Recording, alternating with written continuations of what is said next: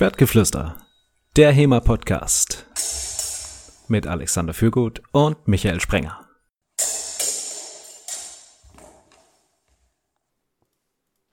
Und herzlich willkommen bei dem super scharfen Schwertgeflüster.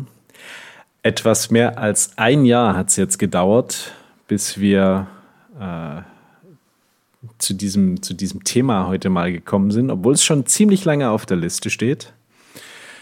Denn ähm, die schärfsten HEMA-Fechter der Republik mit dem schärfsten Fecht-Podcast der Welt widmen sich heute einem scharfen Thema. Nicht wahr, Alex? Ja, und wir wollen einen Weltrekord aufstellen, wie viele Witze mit scharf wir in diesem Podcast unterbringen können. Wir sind schon gut dabei, glaube ich. Ja, mit deinem Teaser letzte Woche und meiner Anmoderation heute sind wir schon richtig gut unterwegs, ja. Na, finde ich gut, eher scharf. Warum kommen wir jetzt zu dem Thema? Ähm, ich hatte es ja gesagt, es steht schon länger auf der Liste. Also es war sogar, wir haben so eine, so eine Liste mit, mit Themen, die wir mal besprechen wollen. Und ich glaube, das war so ein Thema, das stand da von Anfang an drauf. Ähm, und letzte Woche hat Alex zu mir gesagt, so, so Zeugen Jehovas mäßig, ah, Michael, ich möchte mal mit dir über scharfe Schwerter reden. ja, sehr schön. Äh, wenn die Folge erscheint, an dem Tag habe ich auch Geburtstag und ich dachte mir, dieses scharfe Thema für so einen scharfen Typen wie mich, das ist bestimmt das Allerwichtigste. Äh, ja, tatsächlich. Ähm, das ist im Gegensatz zu einigen von den anderen Sachen, die wir in letzter Zeit besprochen haben, auch durchaus was, was man alleine ähm, machen kann, mit, mit, allein mit scharfen Schwertern trainieren. Das heißt, äh, je nachdem, wie lange das jetzt hier noch so weitergeht mit dem, ihr wisst schon was, das äh, kommt vielleicht der eine oder andere noch in den Genuss, damit was zu machen. Und was ihr dabei beachten müsst, äh, das erfahrt ihr heute im Podcast. Es lohnt sich also auf jeden Fall, heute dran zu bleiben. Die erste Frage: Hast du dir zum Geburtstag ein scharfes Schwert gewünscht? Nee, tatsächlich, ich habe eins. Und ich habe auch noch eine scharfe helle Barde hier, wo ich auch irgendwie letztes Jahr noch nicht dazu gekommen bin, die mal zu verwenden. Äh, Schwert würde noch gehen, weil das kann man irgendwie ins Auto packen, irgendwo hinfahren, wo keine Leute sind und irgendwas schneiden. Aber die helle Wade, mit der ist das ein bisschen schwieriger und ich habe keinen Garten.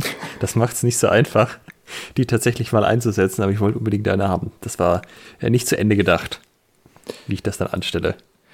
Ich sag mal, nicht zu Ende gedacht, das ist, glaube ich, so ein Grundproblem, äh, was wir in der HEMA-Szene haben, wenn wir uns irgendwie Ausrüstung oder äh, ja, scharfe Schwerter zulegen man kann ja einfach erstmal, man kann sich ja einfach erstmal ein Schwert kaufen und auch ein scharfes Schwert und eine scharfe helle Barde und sich dann überlegen, ähm, was man damit macht. Ne? Besser man hat, als man hätte.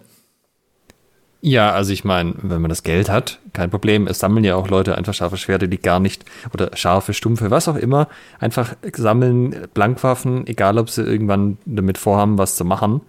Und das funktioniert ja auch. Ja, also da möchte mir Morales keinem von unseren äh, Hörern sozusagen vor den Kopf stoßen. Macht das, was euch glücklich macht und wir haben alle zu wenig Schwerter. Was war denn die, ähm, der Grund, dein Motiv, dieses Thema jetzt auf die Tagesordnung zu bringen? Ich dachte mir, es ist mal an der Zeit, ja. Also es stand wirklich, glaube ich, schon seit der ersten Woche auf der Liste und dann haben wir jetzt ein Jahr lang äh, über alles andere geredet und ich habe gesagt, nee, jetzt, jetzt ist es soweit, jetzt machen wir das mal. Und bevor wir da ja noch lange dran drum rumreden, würde ich mal sagen, äh, was sind denn so deine Trainingserfahrungen mit scharfen Schwertern? Ich habe mit scharfen Schwertern bisher nur Schnitttests gemacht, also Tatamis und Tetrapacks und Plastikflaschen zerschnitten. Und das habe ich mit äh, Langschwertern gemacht und mit einem langen Messer und auch mit, mit einhändigen, also mit Schwertern sozusagen. Einhändig geführten, etwas kürzeren sozusagen. Nicht lang Schwertern, ja. Schwertern. Wie ist es bei dir? Ja, also wir haben zwar schon auch mal die aneinander gehalten und so ein bisschen hin und her gewunden, aber so Partnertraining in dem Sinne, wie Roland Waceka das jetzt zum Beispiel macht, ähm, könnt ihr auf unsere Folge mit ihm nochmal anhören, wen das interessiert. Äh, das ist nichts, was wir, was wir tun. Ähm, ich weiß, dass Leute nur Solo-Training machen.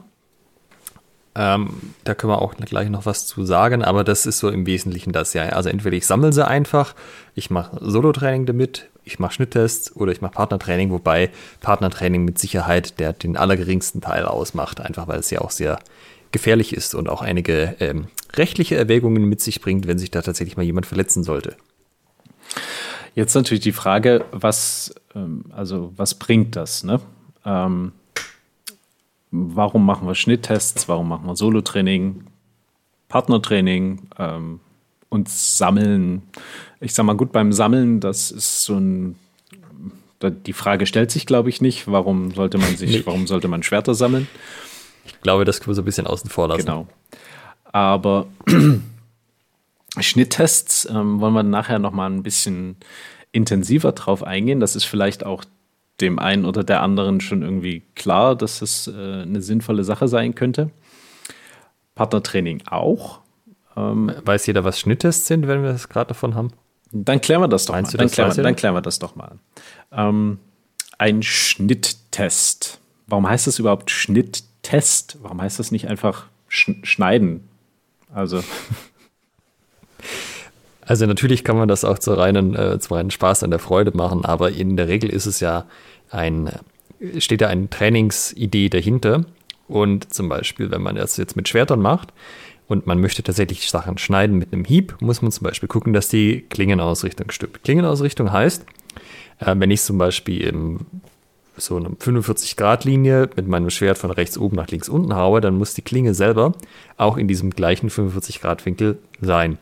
Wenn ich das nicht mache, das heißt, wenn ich zum Beispiel so ein bisschen, äh, bisschen verkannte oder ähm, sogar so ein bisschen mehr auf, mit der Fläche sozusagen auftreffe, anstatt mit der Schneide, schneide das nicht so gut. Das kann alles sein von, äh, also wenn ich alles richtig mache sozusagen, dann geht das Schwert da einfach locker flockig durch.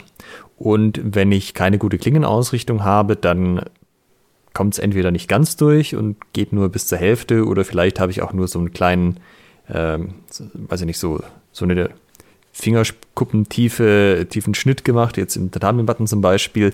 Und da sehe ich halt, wie gut mein Schnitt war. Tatami sieht man das auch noch ein paar anderen Sachen. Also auch wie die Klinge, wie der Schnittverlauf war. Ist das wirklich so ein gerader Schnitt von oben nach unten? Oder halt von links nach rechts? Ähm, oder 45 Grad Winkel oder hat das zum Beispiel so eine Mulde drin, ja, wo man dann auch sehen würde, dass man im Ziel sozusagen das Schwert noch gekippt hätte. Das sind alles Dinge, die nicht so gut sind fürs eigene Schneiden. Da können wir nachher auch im Detail nochmal drauf eingehen. Aber so insgesamt ist die Idee zu lernen, wie muss ich denn so ein Schwert führen, dass ich tatsächlich mit einem scharfen Schwert irgendwas schneiden kann. Das sollte man meinen. Ich mach's, also wer das noch nie gemacht hat, denkt immer, ja, und wenn es nicht klappt, dann mache ich es einfach mit mehr Kraft. Und das, das bringt auch was. Ja, das bringt bei weitem nicht so viel, wie es mit besserer Technik zu machen. Ich bleibe einfach mit mehr Kraft stecken. Ja, genau. Und man schlägt das Ziel halt einfach um, ja. weil sich der Impuls jetzt auf das Ziel überträgt, anstatt dass es durch das Ziel durchgeht. Das ist auch dann nochmal ein, ein heißes Thema für Schnitttests. Der äh, Ständer, der scharfe, der scharfe Schwertständer. Ja, nicht fürs Schwert, sondern eben für das Schnittgut. Also Schnitttest, denn äh, sozusagen ich teste meinen Schnitt mit dem Schwert, wie, wie gut der ist. Genau, also das eigene Können und wie konsistent man das auch vor allem kann. Ja. Ähm, Partnertraining. Äh, also würdest du damit Schnitttest erstmal als, als geklärt ansehen? Grob, grob. Wir, naja, wir können jetzt gleich in die Details reingehen oder wir, aber ich meine, den Überblick haben wir schon gegeben. Ich würde, glaube ich, vielleicht jetzt echt direkt in die Schnitttests einsteigen. Du wirst gnadenlos mit dem Schnitttest weitermachen. Gut? Ja. Was schneiden wir denn eigentlich? Was zerschneiden wir? Was, was kann man bei so einem Schnitttest alles sinnvoll oder ist es sinnvoll, alles Mögliche zu zerschneiden? Keine Ahnung, Backsteine oder ähm, Klopapierrollen. ähm, wie sollte das Schnittgut beschaffen sein? Also prinzipiell gibt es unterschiedliches Schnittgut deshalb, also das eine ist eine Preisfrage, ne? wenn ich zum Beispiel alte Milchkartons zerschneide, die kosten mich halt nichts, weil die Milch habe ich eh schon getrunken. Und Tatami-Matten kosten halt Geld. Ähm, Tatami-Matten, das ist das kommt aus Japan, das ist da, das, woran da Schnitttests gemacht werden. Ähm, das ist einfach Tatami, äh, also diese Matten sind quasi Ausleger, die man wie so Teppiche irgendwo bei sich in der Wohnung liegen hat. Und die sind aber nach einer Weile durch und dann schmeißt man die weg. Das heißt, die Japaner haben die quasi bündelweise rumliegen und hatten keine Verwendung mehr dafür, wäre eh weggeworfen worden. Und da sind sie halt irgendwann auf die Idee gekommen, daran könnte man jetzt die Schnitttests machen, weil das ist so, ähm, ja, das sind dann halt so Pflanzenfasern, die kann man dann ein bisschen aufbereiten und dann kriegt man dann sehr gutes Feedback. Das äh, ist bei uns natürlich nicht so, wenn man die sich irgendwo bestellen muss. Die kosten dann Ah, die Preise gehen auch jedes Jahr hoch. Ich glaube, die sind inzwischen bei 6, 7, 8 Euro sogar pro Stück. Das heißt, wenn man da so mal so drei, vier Matten das schneidet, das überlegt man sich schon, ähm, was man dann da übt. Und ja, Tetrapacks sind eben die andere häufige Sache, einfach weil man die sehr viel hat.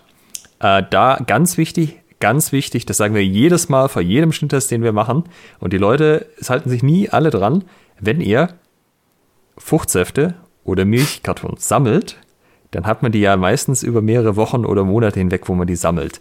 Spült die aus, lasst sie austrocknen, bevor ihr sie in eure Sammel Karton, Tüte, was auch immer packt. Nichts ist ekliger.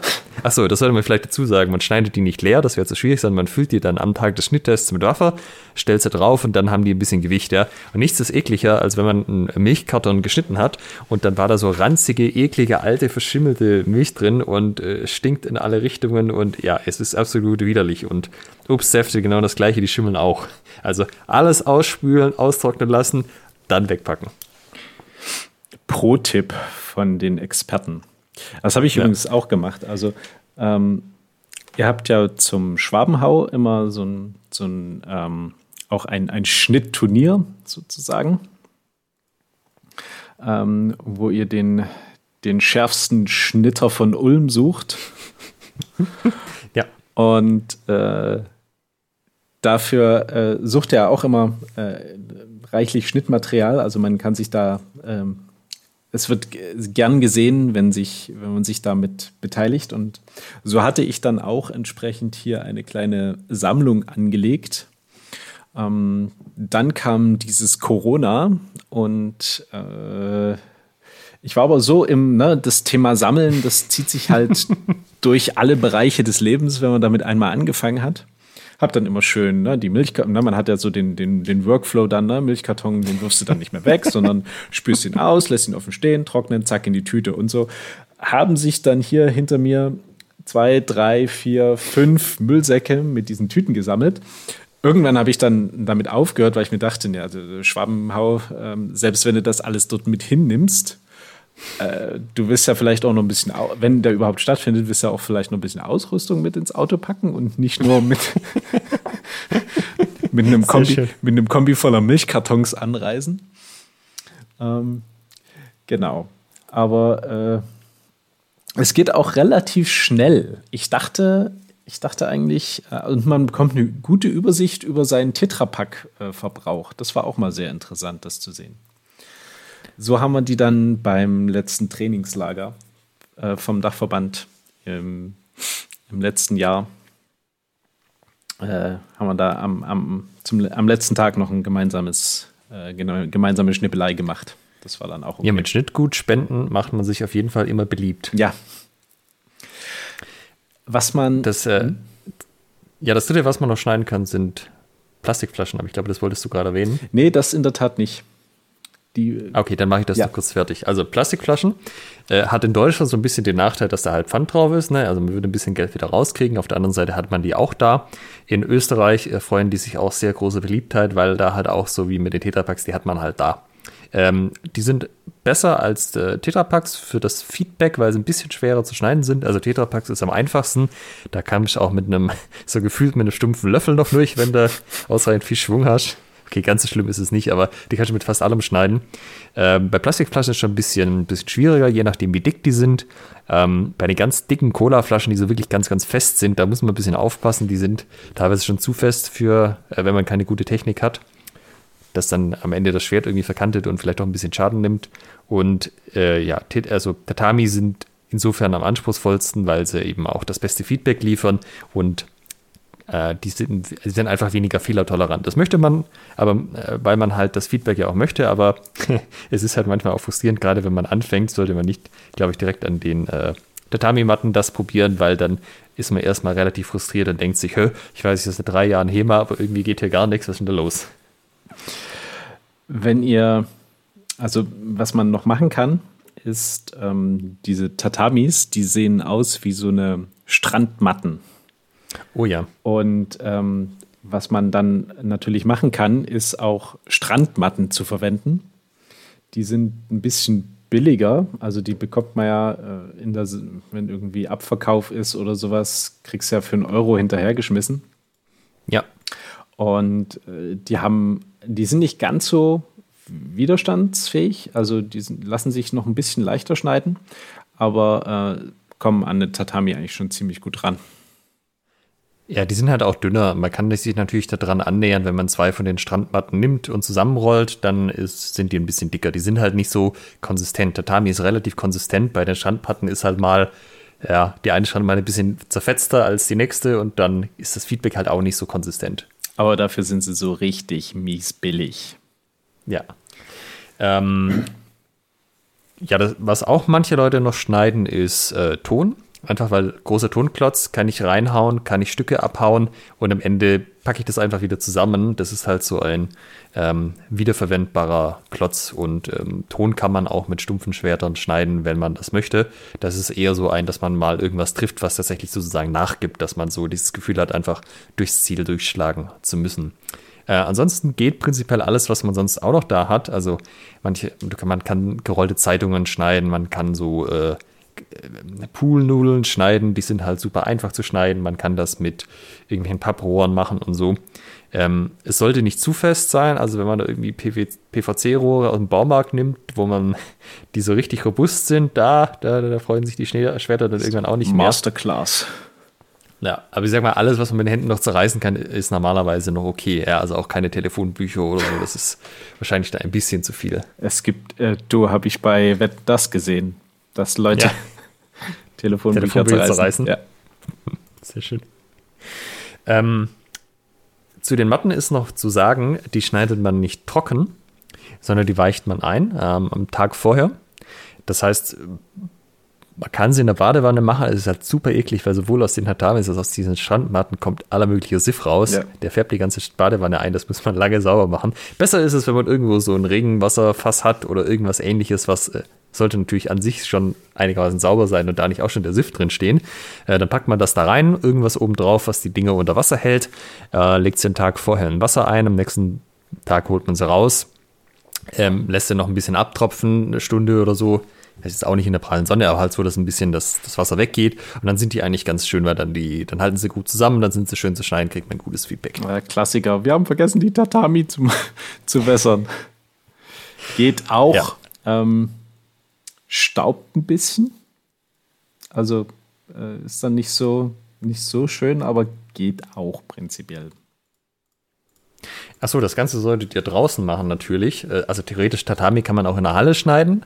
Dann sollte man aber irgendwie Plastikfolie unten drunter auslegen, weil das fliegen dann halt überall Fasern durch die Gegend, dass man nicht so eine Sauerei macht. Und es ist ja trotzdem ein bisschen feucht. Das heißt, auch ein paar Spritzer hier und da. Aber natürlich alles, was mit Wasser gefüllt ist. Die PET-Flaschen werden auch mit Wasser gefüllt. Äh, das sollte man natürlich draußen machen. Draußen machen ist ein äh, gutes Stichwort für die die Durchführung. Also der Tag des Schnitttests ist gekommen. Was, wie, wie bereiten wir das vor an dem Tag? Also wir haben jetzt äh, Kartons gesammelt, wir haben Tatamis gewässert, ähm, wir haben ein scharfes Schwert. Äh, wie wir das zum, zum Ort des Geschehens befördern, äh, darauf werden wir dann noch eingehen. Bei den rechtlichen Aspekten. Ähm, genauso, wo der Ort des Geschehens äh, zu sein hat, also die, die Einkaufsmeile einer belebten Stadt ist ungeeignet. Nicht so ideal. Ähm, wir sind jetzt irgendwo draußen, haben die ganzen Vorbereitungen getroffen. Was machen wir jetzt? Also, ähm, logischerweise, wenn man mit scharfen Schwertern hantiert, sollte die Dinger keiner in der Hand halten, während sie geschnitten werden. Das heißt, man braucht halt irgendeine Form von Ständer. Im einfachsten Fall ist es ein Pflock, der im Boden steht, wo man die draufstellen kann. Ähm, es sollte so sein, dass das, was ihr schneiden wollt, so ungefähr auf eurer Schulterhöhe steht weil das ja da wäre, wo, wo ihr auch hinziehen würde beim Fechten. Ja, also wenn das auf eurer Höhe eures Bauchnabels steht, müsst ihr immer so nach unten fechten. Und man möchte ja eigentlich trainieren, wie man seine Schnitte macht, so wie man es im Fechten auch macht, nur halt, dass sie schneiden können. Das heißt, äh, wenn es zu niedrig steht oder zu hoch, wäre irgendwie der Witz ein bisschen, bisschen weg. Äh, theoretisch, also nicht ganz auf Schulterhöhe, ein bisschen tiefer ist okay, weil man ja durchschneidet. Ja, das stellt man dann irgendwo auf. Ausreichend viel Sicherheitsabstand nach allen Seiten, dass nichts schiefgehen kann. Und dann habt ihr idealerweise dabei äh, jemanden dabei, der das schon gemacht hat und der äh, eine kleine Sicherheitseinführung macht. Oder ich weiß nicht, wie, wie war denn dein erster Schnitttest so, Michael? Ähm, naja, point the end to the opponent und äh, du hast dann quasi das, äh, jemand war für das Schwert verantwortlich, hat es dir übergeben Du hast dann äh, geschnitten und dann hast du das Schwert dann entsprechend wieder zurück übergeben und bist dann vom, ähm, vom, vom ja, äh, Schnittplatz, nenne ich es jetzt mal, dann einfach wieder weggegangen. Und äh, derjenige, der sich ums Schwert gekümmert hat, hat es ein bisschen abgewischt und dann hat es der nächste bekommen. Vorher hatten wir ein bisschen geklärt, okay, es wird in die Richtung geschnitten, ähm, gucken, dass sich im Umkreis von x Metern niemand aufhält, ähm, muss auch mit damit rechnen, dass jemand dieses Schwert loslässt. Ne? Also, dass es jemandem aus der Hand rutscht. Das sollte nicht passieren, aber theoretisch ist es möglich. Na, ich mache den Schnitt und aus irgendeinem Grund rutscht mir das Schwert aus der Hand. Deshalb sollte vor dem Schneidenden in Schnittrichtung sich niemand befinden, dass im Zweifelsfall dort einfach das Schwert ein paar Meter in die Wiese liegen kann.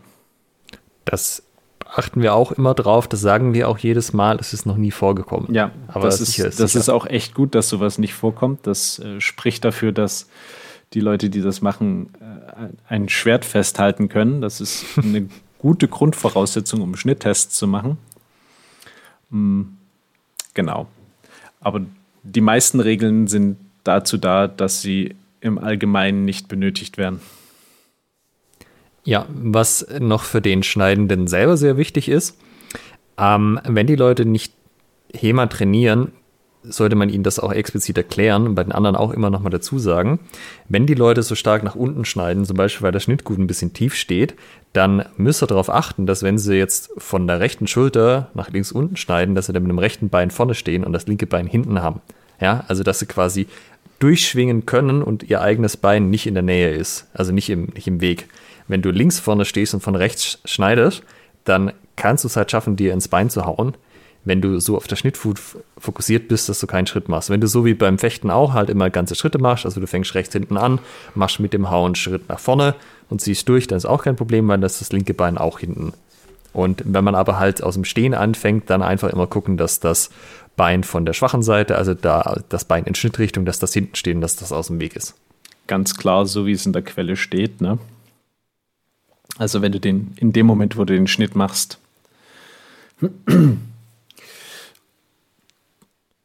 Was gibt es noch an, an unmittelbaren Sicherheitsgeschichten zu beachten?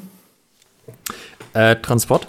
Also wenn man jetzt irgendwie ein Schwert hat, ist es meistens ganz einfach, weil du reichst ja dem anderen das Schwert nicht spitze voran.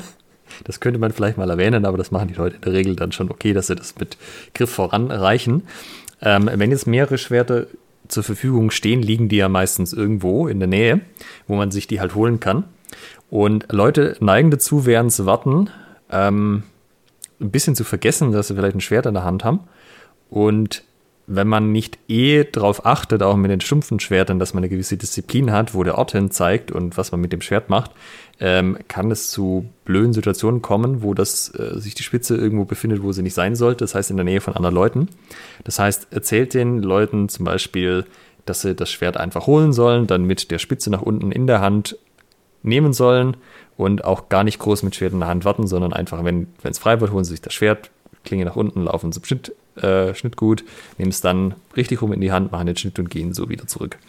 Ähm, es gibt natürlich andere Varianten, wie man das machen kann, zum Beispiel so eine Ruhehaltung, dass man es an der Parierstange hält und sozusagen die Spitze auf der Schulter auflegt mit der flachen Seite, äh, aber halt nicht so ein, ich lege mir das über die Schulter und dann ist die Spitze irgendwo hinter mir und wer weiß, was die macht und äh, wen, die, wen die trifft. Also das habe ich auch mit scharfen Schwertern bisher noch nicht gesehen, auch weil man natürlich darauf achtet, aber bei HEMA-Events mit stumpfen Schwertern passiert das regelmäßig, dass da fast jemand einfach, der an Leuten vorbeiläuft, die gerade irgendwas ganz anderes machen, so eine, so eine Schwertspitze ins Gesicht kriegt, weil die halt äh, damit rumfuchteln und nicht darauf achten. Ja. Wir hatten vorhin den, den Ständer schon angesprochen. Der sollte natürlich auch entsprechend sicher ausgeführt sein, dass er jetzt nicht einfach umkippt, wenn ihr da dagegen haut. Äh, es kann natürlich vorkommen, dass jemand nicht das Schnittgut trifft, sondern in den Ständer hackt. Ähm, der ist dann vorzugsweise auch irgendwie aus einem weichen Material, dass ihr euch nicht direkt die Klinge schrottet. Also zum Beispiel aus ah, Holz. Ah, sehr guter Punkt, ja. Mm. Und Ständer ist wirklich ein, ein, ja, kein triviales Thema. Also entweder man hat sich irgendwas selber gebaut, hat irgendeinen Pflock, den man im, in der Wiese versenkt, wo das Ding drin ist, fest drin ist. Ähm, dann gibt es so eine Tatami-Ständer zu kaufen. Die sind im Allgemeinen bedingt gut oder man baut sich selber dann noch was, ähm, wo du halt wirklich, den du irgendwo hinstellen kannst, ne? wo du jetzt nicht irgendwie ein Loch in die Erde buddeln musst, um das Ding da drin zu versenken, sondern den du auch irgendwie in der Halle oder auf dem Parkplatz stellen kannst. Hier noch ein Tipp von den Profis. Ihr macht euch sehr beliebt, wenn ihr eine Werkstatt habt und so ein Ding bauen könnt, weil die meisten, die in der Stadt wohnen, haben das nicht. Es ist auch nicht schwierig und ihr macht euch extra beliebt, wenn ihr ähm, also von dem die, die Standbeinchen, irgendwie muss das ja zur Seite abgefedert werden, wenn er die so macht, dass man die einklappen kann. Weil dann kriegt man das Ding ganz prima ins Auto. Wenn die aber halt zu allen Richtungen weit abstehen, ist das ein großes, äh, groß, groß äh, ja, wie soll man sagen, ist das sehr anspruchsvoll, das in irgendein Auto zu laden. Was Alex sagen möchte, es ist einfach scheiße. das ist sperrig ohne Ende, du kriegst es nicht rein und ähm, ja, also die Beine, die müssen ja natürlich auch entsprechend ein bisschen größer sein, ne? die müssen das Ding ja halten, auch gegen diesen Impuls, den dann, der dann übertragen wird. Und ähm, ja, wenn man die irgendwie abnehmen kann oder einklappen kann, das ist dann das hohe C der äh, Schnittgutständer. Übrigens auch hier, wenn der Ständer sehr wackelig ist, macht das die Schnitte schwerer, weil der Ständer halt weniger Fehler verzeiht. Wenn der Ständer sehr robust ist, verzeiht das mehr Fehler. Also auch das ist eine Variante, wie man die Schwierigkeit steigert oder verringert. Ah, das heißt, wenn ihr so einen super wackeligen Ständer habt und eure Anfänger tun sich irgendwie bei ihrem ersten Schnitttest sehr schwer, kann das vielleicht auch daran liegen. Warum genau machen wir jetzt eigentlich Schnitttests? Ne? Du hast ja vorhin gesagt, um die Qualität des, ähm, des Schnitts, des Haus zu beurteilen. Hm, viele würden sagen, ja, wir fechten ja mit stumpfen Schwertern und die, keine Ahnung, mich interessiert so mehr der sportliche Aspekt. Äh, was, wozu soll ich einen Schnitttest machen? Wozu brauche ich das? Naja, ich sag mal, wenn dich das mit den scharfen Schwertern gar nicht interessiert, dann äh, ist es wahrscheinlich so. Aber da wir ja davon ausgehen im Allgemeinen, dass die meisten Quellen, die wir haben, sich auf scharfe Waffen beziehen, also egal ob jetzt im Schwert, Rapier, Mordax, Telebarde, Dolch, äh, Säbel oder was auch immer, ist es natürlich ähm, relevant, auch mal die scharfe Waffe im, in der Hand gehabt zu haben, auch wenn man jetzt mit der nicht die ganze Zeit trainiert. Denn man kann doch so einige Dinge lernen. Das eine ist natürlich so ein psychologisches Ding, einfach mal wie, wie achtsam man wird, wenn man ein scharfes Schwert in der Hand hat. Zugegebenermaßen nutzt sich das mit der Zeit natürlich auch ab, wenn man sich daran gewöhnt. Aber so das erste Mal so dieses, oh Gott, das ist jetzt das Echte. Oh Gott, hoffentlich mache ich hier nichts falsch. Hoffentlich tue ich mir da mir noch anderen weh. Ähm, aber eben auch die Erfahrung mal zu machen, wie schwierig oder wie einfach ist es denn tatsächlich irgendwas zu schneiden? Worauf kommt es da an? Ja, ich habe jetzt schon gespoilert. Äh, es ist nicht ein, also auf die Kraft kommt es äh, in erster Linie erstmal nicht an, um irgendwas sinnvoll zu durchschneiden. Es kommt auf andere Dinge an und das ist natürlich immer so, das kann man sich im Training vom Trainer lange und breit erklären lassen, dass man irgendwie Sachen anders machen sollte oder besser oder warum. Aber es ist immer besser, wenn man das mal selber erlebt hat, weil dann halt ganz anders diese Erkenntnis kommt zu dieses, ähm, ich sehe da eine Glühbirne über den Köpfen der Leute aufgehen, so, ah, ach so, ah, jetzt verstehe ich das. Kannst du, ich, ich möchte noch mal drauf hinaus, Michael, kannst du das mal beschreiben? Das erste Mal, als du mit dem scharfen Schwert irgendwas durchschnitten hast. Ja. Diese, diese Erfahrung, dieser Moment für dich. Kam dir, also hast du es so erwartet oder war das irgendwie anders, als du dachtest? Ähm, es ging erstaunlich gut, wenn ich mich richtig erinnere. Ähm, die Erwartung war dann nicht so groß, weil wir im Verein damals das bis dahin noch nicht großartig gemacht hatten, sodass es für viele äh, so, eine, so eine Neuerung war, so ein gemeinschaftliches, oh, dann lass uns das mal ausprobieren, wie das jetzt hier klappt. Und also man hat dann schon sehr gut gemerkt, welche Aspekte dazu führen, dass man die Tatami durchbekommt und welche nicht. Also von die, wie von dir angesprochen, ist es eben weniger die Kraft, die da einen, einen Einfluss hat, als die korrekte Ausrichtung der Klinge und auch wie die, die Hiebmechanik ist. Also ob ich diesen, diesen Hieb so ein bisschen zu mir ziehe, ob ich den nach vorne schiebe, was zum Beispiel auch nicht zum Erfolg führt, zumindest war das bei mir so, waren so eine gepeitschten Hiebe, wo du sozusagen mit dem Ort ähm, knapp auf dem, auf dem Schnittgut landest, also knapp nur durchschneidest. Das führt dazu, dass du irgendwie so ein bisschen reinhackst, aber nicht, dass das wirklich dann durchgeht, sondern so ein wirklich, also ich habe die Erfahrung gemacht, so ein wirklich schöner, ausgeholter, geschwungener Hieb, der so ein bisschen dann ge gezogen ist, der führt am besten zum, führt zum besten Ergebnis. Ja, also ich kenne das so, wenn die Leute das das erste Mal machen. Man muss dazu sagen, es schneiden ja nicht alle Leute gleichzeitig, sondern meistens halt eine oder zwei, je nachdem, wie viele Schwerter und Ständer man hat. Das heißt, alle anderen machen was? Genau, sie schauen zu. Und da möchte sich natürlich keiner die Blöße geben, da jetzt irgendwie das Ding nicht durchzukriegen. Ja. So vor allem, wenn es, es wird ja, also bei uns wird es immer demonstriert, so, hier, so funktioniert das. Und das sieht natürlich super einfach aus, wenn Lukas das ja. macht. Ne? Zack, einmal durch. Und dann, dann sind halt die Leute in ihrem ersten Tetrapack. Und ähm, die probieren es halt am Anfang irgendwie, wie sie halt das in dem Moment gerade spüren. Und häufig klappt das dann nicht. Und beim zweiten Mal sagen sie sich, okay, jetzt hier neuer Tetrapack und diesmal, jetzt hau ich, ich hau hier so richtig das Ding da durch und legen da alles irgendwie rein an Kraft und so weiter. Und dann wird es dann noch schlechter. Und das ist dann immer der Punkt, wo, wo du dann schon so ein, so ein Aha-Moment hast, ah, vielleicht ist einfach mehr Kraft und mehr Geschwindigkeit gar nicht unbedingt der Schlüssel.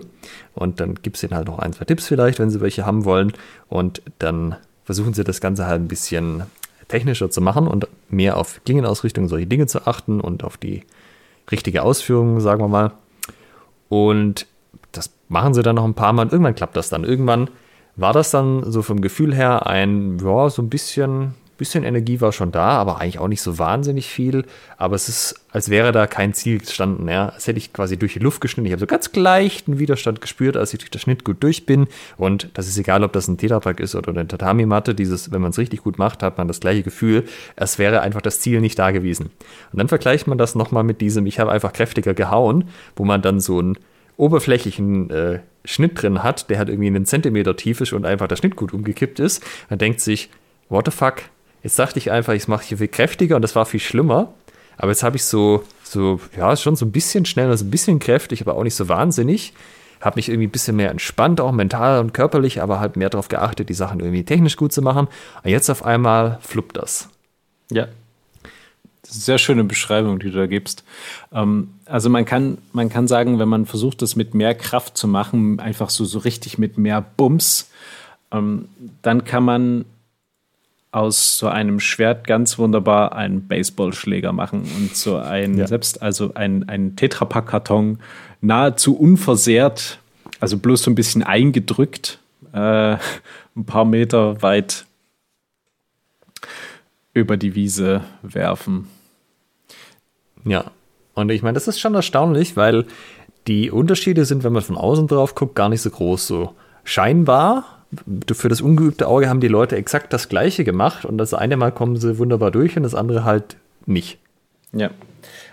Das gibt natürlich ein enormes Körper- und Waffengefühl, was dann meiner Meinung nach in jedem Training ähm, sinnvoll ist. Also auch wenn ich sage, ich mache HEMA als so reinen Wettkampfsport, das bringt meiner Meinung nach unglaublich viel auch für die, für die eigene Hiebmechanik. Ähm, auch festzustellen, dass es eben mehr auf Geschwindigkeit statt auf Kraft äh, aus, äh, ankommt und am Ende dann auch noch mehr auf, auf eine saubere Technik. Und äh, gibt auch so ein, so, ein, so ein schönes Gefühl, wie, ja, wie, wie muss mein Hieb landen, ähm, dieses, dieses Bewegungsgefühl kann ich damit ganz ausgezeichnet schulen für so einen, einen Hieb und auch für einen Stich. Denn ich kann ja auch so einen Tetrapack zum Beispiel durchstechen. Ähm, das ist auch eine sehr interessante Erfahrung, das mal zu probieren. Wenn der Ort äh, natürlich entsprechend spitz ist, durch den Tetrapack hindurchzustechen, ohne dass man ihn runterschubst. Also nicht, nicht Billard spielen, sondern wirklich das Ding bleibt stehen und man ist einmal dadurch. Das ist auch alles andere als trivial. Das ist bei Schnitten übrigens auch so. Und also damit also kommen wir auch so zu einem, zu einem Punkt. Das ist bei Schnitten übrigens auch so, wenn der untere Teil des Tetrapacks stehen bleibt und nur der, die obere Seite so langsam runterrutscht, dann äh, ist zum Beispiel auch ziemlich gut gewesen. Wenn das obere Teil wild durch die Gegend fliegt, dann ähm, ist man zwar durchgekommen, aber es geht noch besser sozusagen. Und äh, damit kommen wir auch zu dem Punkt, ob das für alle Arten von Waffen sinnvoll ist, so eine Schnitttest zu machen. Ne? Wir hatten ja die von dir angesprochene Mordaxt oder Hellebarde. Ähm, aber äh, ist es vielleicht auch für Stichwaffen wie Speere oder Rapiere, also Rapiere kann man natürlich auch hieben. Ähm, sicherlich auch unglaublich interessant, mal mit einem Rapier ähm, mit Hieben einen Tetrapack oder vielleicht sogar eine Tatami zu durchhauen, durchzuhauen. Ist es mit allen Waffen sinnvoll, Schnitttests zu machen oder äh, Stichtests? Naja, also es ist schon beobachtbar, dass das, was schwierig ist, weil man wirklich auch ein bisschen dran üben muss, die Schnitte sind. Also die, die Hiebe, dass ich da sauber durchkomme. Die Stiche sind halt viel, viel einfacher, weil da interessiert mich die Klingenausrichtung nicht. Ja, ich kann ja in jede beliebige Klingenausrichtung stechen. Und Stiche sind auch, also vom Gefühl her auch sehr einfach, weil wie wenig Energie das braucht, um irgendwo einzudringen, ist äh, ja relativ interessant. Von daher weiß ich nicht, wie sehr es sich zum Beispiel lohnt, jetzt einen äh, Rapier mit scharfer Spitze zu haben und so. Der wird also Tatsächlich habe ich das jetzt noch keine in der Hand gehabt. Ich nehme schon auch an, dass der sich auch ein bisschen anders führt. Aber ich würde mal sagen, das, wo man den meisten Mehrwert hat, aus meiner Sicht, sind die Sachen, wo man einen Hieb macht. Ja, also auch Säbel oder so. Da kommt man ja auch durchaus mal, wie wir in der Folge mit Olli hatten, an Originale ran. Das, ähm, da kann man dann schon mal schauen, dass man, äh, dass man das trainiert, ja. Und auch bei so kurzen Waffen ist halt auch so, wenn ich jetzt irgendwie mit einem mittelalterlichen Dolch, ich meine, okay, dann habe ich halt einen scharfen Eispickel, da kann ich jetzt ein bisschen auf den Tetrapack einstechen, aber ähm, dieser Aha-Effekt, der sich einstellt, wenn man, wenn man Hieb macht mit Schwertern oder generell halt mit beliebigen Klingenwaffen, das ist schon nochmal was anderes. Also ich habe für mich äh, das Gefühl, oder das wäre jetzt auch meine, mein Fazit so ein bisschen, dass es sich da am meisten lohnt bei allem, was Hiebe hat. Mhm. Wir haben über die Durchführung, das Schnittmaterial, die Sicherheit, den Ständer gesprochen. Eine Sache sollte man vielleicht noch kurz erwähnen. Ähm, ist, die Schnitttests dienen ja, wie gesagt, eigentlich dazu zu lernen, wie ich, ähm, wie ich mit den Sachen, die ich eh mache, die so ausführe, technisch korrekt und technisch gut, dass ich schneiden kann. Ja, also, dass ich eine gute Klingenausrichtung habe zum Beispiel. Ähm, Es gibt aber auch die andere Richtung, dass es Leute gibt, die sich von der Körpermechanik auf Schnitttests spezialisieren. Und die einfachste Art zu schneiden sieht so aus: Ich stehe jetzt zum Beispiel mit dem rechten Bein hinten, mit dem linken Bein vorne. Ich habe das Schwert an der rechten Schulter. Dann mache ich eine große ausholende Bewegung, setze das rechte Bein als erstes nach vorne, ziehe dann den Oberkörper nach und schneide mit richtig viel Oberkörperrotation durch das Schnittgut durch. Das ist die allereinfachste Art, wie man schneiden kann. Das ist aber eine riesige Bewegung. Ja, das ist genau das, was du Leuten, die ins äh, erste Training kommen, erzählst, was sie nicht machen sollen. Ja, nein, du willst nicht deine Bewegung ankündigen, du willst nicht ausholen, du willst nicht erst den Körper bewegen und dann das Schwert nachziehen, sondern genau umgekehrt. Spitze zuerst, dann äh, die Hände, dann die Schulter, dann die Hüfte, dann der Schritt und so weiter. Und ähm, da muss man jetzt halt ein bisschen aufpassen, ne? wenn man jetzt die Leute einfach schneiden lässt, dann optimieren sie sich halt auf das, was sie da in dem Moment machen. Das ist halt das Schneiden. Und das Schneiden geht halt auf diese Art viel einfacher. Und es ist auch, wenn man nach Schnitttest-Videos auf YouTube sucht und auf äh, HEMA-Gurus die Schnitttests machen, ganz viele davon machen halt genau das. Dieses, ich gehe erst mit dem Fuß nach vorne, bringe also meinen Körper in die Reichweite meines Gegners und zieh dann das Schwert hinterher. Wenn du das im Sparring machst, sticht dich jeder Anfänger mit einem halben Jahr Training halt einfach ab mit Absetzen oder so. Und ja, da muss man halt gucken, was will ich denn aus dem Ganzen haben? Will ich irgendwie besonders gut schneiden können? Also gut im Sinne von, dass ich einfach alles irgendwie durchschneiden kann. Okay, dann mache ich das vielleicht so. Aber wenn es darum geht, für mein Training Wert draus zu ziehen, dann sollte ich meine Schnitte halt auch so machen, wie ich es im Training mache. Das heißt, Spitze führt die Bewegung an und nicht der Körper. Ja. Und dann kann man auch ein bisschen experimentieren natürlich. Also ein Oberhau ist relativ einfach umzusetzen. Ein Unterhau mit der langen Schneide geht auch. Kurze Schneide wird dann schon tricky und sowas wie ein Twerhau oder ein Schielhau, damit dann wirklich durch das sauber durch das Schnittgut zu kommen. Also man kriegt das bei, bei Tetrapacks schon irgendwie reingehackt, ähm, auch dass das Wasser rausläuft. Aber wirklich so ein, so ein Querhau von links nach rechts ähm, und dort quasi die, die Oberkante vom Tetrapack absensen, das ist schon, da braucht es schon ein paar Versuche. Also ich habe da schon ein paar Versuche gebraucht und ähm, kommt auch dann noch aufs Schwert an, natürlich. Darüber haben wir noch gar ja. nicht darüber haben wir noch gar nicht gesprochen. Wie sollte eigentlich ah, nee, so, das sollte man noch machen. Wie sollte eigentlich so ein Schwert beschaffen sein? Ich wollte vorher noch kurz auf was anderes, weil du das mit der Geschwindigkeit angesprochen hast. Ah ja, gerne. Man, wenn man das ein paar Mal auch gemacht hat, also wenn man schon so an sich ein bisschen schneiden kann oder nicht nur ein bisschen, dass man es halt sagt, okay, Schnittgrundlagen habe ich drauf, ich komme jetzt konsistent durch die Matte und muss dann mich nicht irgendwie, wenn ich das zweimal im Jahr mache, jedes Mal an fünf Matten warm schneiden, bis dann die sechste auf Anhieb in Anführungszeichen geht, äh, da kann man auch mal gucken, wie langsam man eigentlich werden kann, um noch durch die Watten durchzuschneiden. Das ist insofern ganz interessant. Wenn man zum Beispiel sagt, ich möchte mich den ähm, historischen Kontext, den Quellen möglichst nahe annähern und ich gehe davon aus, die haben da mit scharfen Schwertern gefochten oder das, was hier beschrieben ist, wurde dann auch im Kampf eben mit scharfen Schwertern verwendet. Dann wäre es ja auch relevant zu sagen, was ist denn die langsamste Geschwindigkeit, mit der ich noch trainieren kann?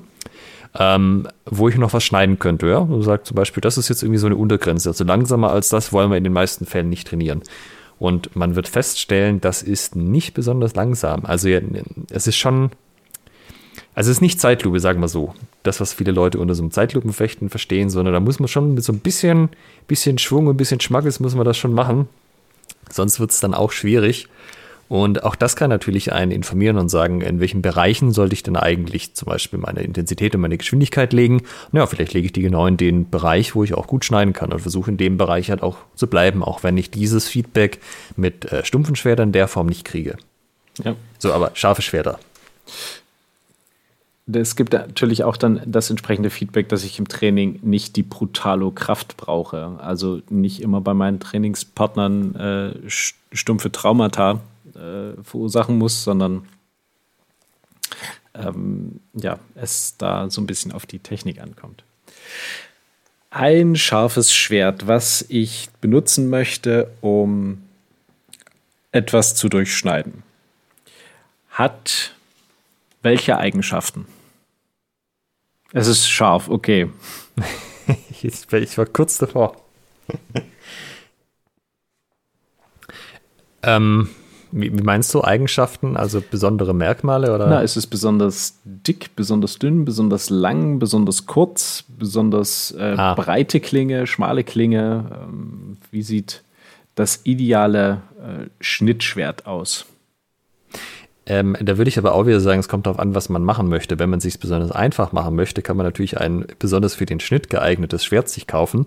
Aber wenn ich sage, ich arbeite mit bestimmten Quellen, die bestimmte Schwertformen haben, wäre es ja vielleicht spannender zu sagen, ich hole mir ein Schwert, was genauso aussieht und lerne mit dem zu schneiden, anstatt mir einfach das äh, einfachste Schnittschwert zu kaufen, was ich finde. Ja.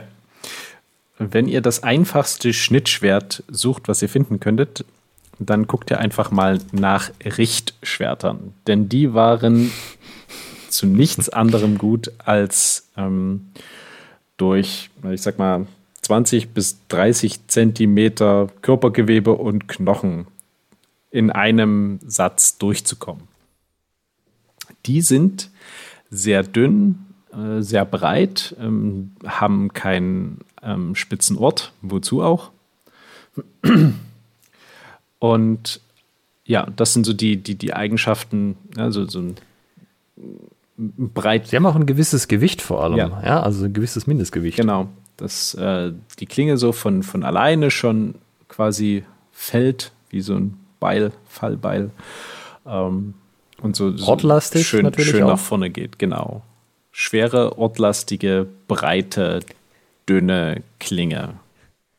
Ganz genau. Womit wir zum Beispiel bei einem konkreten Schwert wären, das Albion Principe ist genauso eins von diesen Schwertern, was genau diese Eigenschaften hat. Also es hat eine Spitze, es ist kein Richtschwert, aber das ist halt eins von den, in Anführungszeichen, Cheat-Schwertern. Wenn ihr äh, es euch so einfach machen wollt, wie irgendwie möglich, könnt ihr euch so ein Principe holen und mit dem halt die, die Matten schneiden, weil das fließt halt sozusagen alleine schon fast durch die Matte durch. Ja, es ist unglaublich breit. Ich gucke mal gerade, ob ich hier irgendwie Informationen finde, wie breit. Ach, hier. Es hat in der Tat, es ist gar nicht so lang. Äh, die Klingenlänge sind äh, 87 bis mehr als 87 Zentimeter, aber die Klingenbreite ist da mit 7,6 oder ein bisschen mehr als 7,6 schon ähm, ziemlich üppig und es wiegt ja. auch trotz nur äh, 1,17 Meter Gesamtlänge, wiegt es auch 1,8 Kilo. Also so wie Alex es beschrieben hat, schön breit, schwer und ortlastig. Ihr müsst mal nach, wir, packen einen Link rein, aber googelt mal nach Bildern, wie Leute dieses Ding in der Hand haben. Es sieht halt ein bisschen absurd aus, weil halt die Klinge unten so breit ist wie die Fäuste der Leute. Oder halt die, Hand, die Handgelenke. Und, ja. Es gibt ja in den USA auch Schnittturniere, was ich prinzipiell eine ganz coole Sache finde. Ähm, ja, es gibt halt die Variante, es wird ein Schwert gestellt und es gibt die Variante, bringt euer eigenes Schwert mit. Und äh, wenn man halt da gewinnen möchte und sich wesentlich einfacher machen möchte, kommt man halt mit so einem Principe zum Beispiel an und hat halt nicht äh, irgendeins, was besser zu den Quellen passt, mit denen man zum Beispiel arbeitet. Also ja, da muss man auch wissen, was man will und was man auch berücksichtigen sollte. Äh, es gibt ja sehr unterschiedliche Qualitätsstufen von scharfen Schwertern. Also oder allen scharfen Waffen. Ähm, kann ich mit 200, 300 Euro einsteigen. Das geht aber natürlich auch bis zu 2.000, 3.000 Euro hoch für ein Custom-Schwert von irgendeinem Hersteller. Ähm, oder irgendeinem Einzel, Einzelschwerthersteller zum Beispiel. Das Jetzt ist halt die Frage, gehe ich davon aus, ich bin der Einzige, der das Ding jemals verwendet? Oder ist es vielleicht ein, naja, vielleicht leihe ich das auch mal im Verein irgendwelchen Leuten und dann haut es halt vielleicht auch mal einer in die Wiese oder in den Ständer und wie, wie sehr weine ich dann, wenn mein Schwert eine große Scharte hat. Also ich sag mal, bei so einem ähm, Principe von Albion, das wären Tränen im Wert von 1430 Dollar zuzüglich Versand. Also das werden, das werden schon ganz schöne Krokodilstränen, muss ich zugeben, ähm, wenn da jemand ähm, das so verstümmelt, dass man es halt dann nicht mehr benutzen kann. Wir fangen bei Herstellern wie Regenier zum Beispiel bei Langschwertern an, so im Bereich, na, sag mal mal, 3, 4, 500 Euro. Ähm, für, das, für eine scharfe Klinge kommen dann entsprechend, ich weiß gar nicht, 50, in, in Größenordnungsmäßig so 50 Euro dazu. Mm, und dann hat man, ja, für, da, da würde ich sagen, hat man so, ein, so einen Einstieg. Oder gibt es noch was, noch was drunter preislich? Äh, Cold Steel stellt ja scharfe Schwerter her, recht günstig. Und ähm, wir haben für die Schnitttests immer ein, ein Cold Steel da. Das ist, glaube ich, das Hand in the Half. Und ich sag mal, so, so ein bisschen das Problem äh, oder die, die Sache mit den scharfen Schwertern ist es, dass viele von denen nicht so brutal scharf kommen, wenn man die sich kauft. Und es kann günstig, äh, oder also nicht günstig im preislichen Sinne, aber es kann geschickt sein, so sagen sich, ich kaufe mir jetzt, ich gebe vielleicht einen Fuffi oder Hunderter weniger aus für, für die nächsthöhere Schwertklasse, aber dafür lasse ich es von jemand äh, schleifen, der das wirklich gut beherrscht ähm, und habe dann quasi ein okayes Einsteiger-Schwert, das aber sehr gut geschliffen ist. Also es kann bessere Ergebnisse liefern, als wenn ich sozusagen das nächst teurere nehme, was aber dann halt nicht so einen guten Schliff hat von, von Werk aus sozusagen. Und ähm, es war nicht das Hand in the Half von, äh, von Cold Steel. Äh, packe ich in die Show Notes, welches genau das war, was wir immer da hatten. Aber ich sag mal, das, das ist okay, ja, wenn du deine ersten Schnitte machst, das, das passt schon, ja, wenn das, also bei uns hat, Lukas hat das nachgeschliffen, ja, das ist natürlich schön scharf dann, ja, da kannst du damit schon arbeiten. Äh, die Sachen äh, oder die Schwerte unterscheiden sich hauptsächlich in der Originalgetreue und auch in der Herstellung zum Beispiel ist es ja bei Schwertern so, dass die sich zum Ort hin verjüngen, nicht nur in der äh, Fläche sozusagen, sondern auch in der, in der Dicke. Und das ist zum Beispiel was, was halt relativ aufwendig zu machen ist mit Gerätschaften und das ist zum Beispiel was, was viele Hersteller halt nicht machen. Ja, die Schwerter sind halt durchgehend gleich dick. Das ist nicht so äh, wahnsinnig historisch, weil die wurden ja alle von Hand gemacht. Das heißt, da die meisten, oder ich weiß nicht, ob es die meisten sind, da habe ich keine Daten zu, aber viele davon verjüngen sich halt in der Dicke zum Ort hin. Und das ist zum Beispiel was, das kriegst du halt nur, wenn du ein hochklassiges Schwert nimmst. Also wenn du ein Custom-Schwert nimmst oder zum Beispiel jetzt eins von Albion. Albion ist der von der Stange, äh, sage ich mal, der, der High-End-Bereich. Also Albion macht auch, auch Custom-Sachen, das aber wenn man sozusagen ein High-End von der Stange möchte, dann holt man sich typischerweise ein Albion, weil die halt genau diese Sachen machen. Ähm, und auch, äh, die arbeiten mit Peter Jonsson zusammen. Das ist auch ein sehr bekannter Schwerthersteller, der ähm, auch so sehr viel in der Richtung geforscht hat. Der macht denen quasi die Vorlagen und ja, also bei Albion sozusagen könnt ihr in der Regel nichts falsch machen, wenn ihr bereit seid, diesen Preis auszugeben. Ich habe gerade mal bei Albion, äh, Quatsch, bei, ja, bei Albion auch bei Cold Steel geguckt. Ähm, also die fangen auch so im Bereich 300 Euro an. Was man natürlich beachten muss, wenn man sich ein günstigeres Schwert kauft, um das, äh, so wie von Alex beschrieben, nachschärfen zu lassen, dass der ähm, äh, Schleifende Ahnung hat, was er da macht. Denn ein Schwert zu schleifen ist nur ungefähr dasselbe wie ein Messer zu schleifen. Denn es ist einmal deutlich länger. Das heißt, man muss diesen, diesen Schnittwinkel über eine viel, viel gleichmäßiger, über einen, einen viel, viel größeren Bereich hinkriegen. Und man braucht auch geeignetes Werkzeug. Ne? Wenn man da jetzt bloß so einen, so einen kleinen äh, Schleifbock hat, dann äh, ist es ungünstig. Also so ein, so ein großer Bandschleifer wäre dann schon eher angebracht. Und der ähm, Schleifer muss natürlich oder sollte Ahnung haben, in welchem Winkel er das anschleift und auf welche Art und Weise. Das wäre schon gut, das mal vorher zu klären, ob der sich das wirklich zutraut, was er da vorhat. Und ähm, wenn ihr da vielleicht auch mit anderen ähm, Leuten, die Schwerter schleifen können, von denen ihr es wisst, einfach mal vorher ins Gespräch kommt und sagt, du, äh, ich will mein Schwert hier abgeben, lokale Schleiferei, ähm, was müssen die ihnen beachten, damit sie es zumindest nicht kaputt machen? Ich würde tatsächlich darauf achten, das einfach jemand aus der HEMA-Szene zu geben. Also ja, da sollte sich jemand finden lassen, der das. Also Schleifen ist nicht so brutal aufwendig wie die eigentliche Herstellung. Da findet das wahrscheinlich jemand, der euch das macht von Huni. Äh, übrigens, ich habe gerade nochmal nachgeschaut, dass, äh, also Cold Steel hat eine Hand and a Half Sword äh, als scharf, aber das, was wir verwenden, da habe ich mich getäuscht, das ist nämlich ein Hanwei Tinker. Äh, Hanwei kennen vielleicht einige, die schon ein bisschen länger dabei sind, noch von den Federn, aber Hanwei stellt ja eigentlich auch scharfe Schwerter her und wir haben so ein Hanwei Tinker Longsword, das ähm, nachgeschleift wurde. Das ist, wie gesagt, für die Anfänger, die das zum ersten Mal machen, völlig okay und das liegt auch so im Preis von 300, 400 Euro. Jetzt haben wir geklärt, ähm, wie wir schneiden, warum wir schneiden, womit wir schneiden. Jetzt wäre noch die Frage. Äh, Solo-Training haben wir jetzt ein bisschen übersprungen. Da sollte man vielleicht noch mal kurz drauf eingehen. Da, da gehen wir gleich noch drauf ein. Ich würde gerne noch zum Schnitttest ähm, den, den Bereich des Wo äh, klären, obwohl das auch ähm, beim Solo-Training relevant ist. Ähm, denn, ne, wie vorhin beschrieben, ist es halt ungünstig, das irgendwie in einem belebten öffentlichen Bereich zu machen, sondern da gelten ein paar Anforderungen an den Ort. Welche sind das? Ähm, naja, also prinzipiell, wenn ihr tatsächlich ein scharfes Schwert habt, dann habt ihr im Gegensatz zu den Trainingsschwertern äh, eine Waffe in der Hand. Die braucht ihr keinen Waffenschein für. Äh, übrigens, diese Folge ist keine Rechtsberatung, sollte man ja immer mal dazu sagen. Ähm, aber das ist halt also frei verkäuflich ab 18.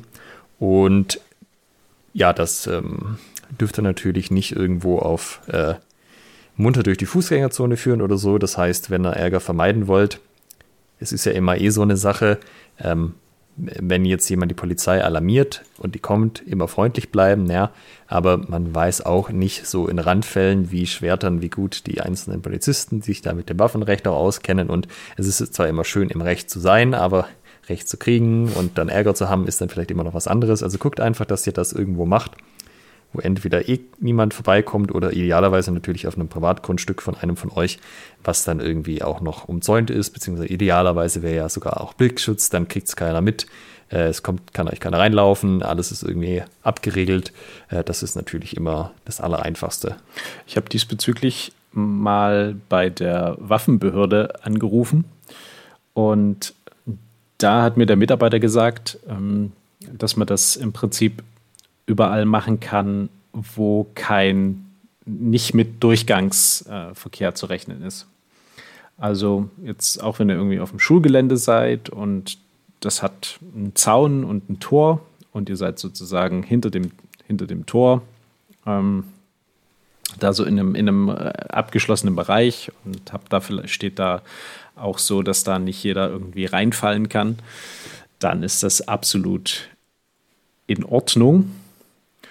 Und ähm, man braucht dann auch keine, keine großartigen Genehmigungen oder ähm, sonst was, sondern der, ich sag mal, der, der Zweck, den wir verfolgen, der dann wahrscheinlich als Brauchtumspflege ausgelegt werden kann, reicht dafür vollkommen aus.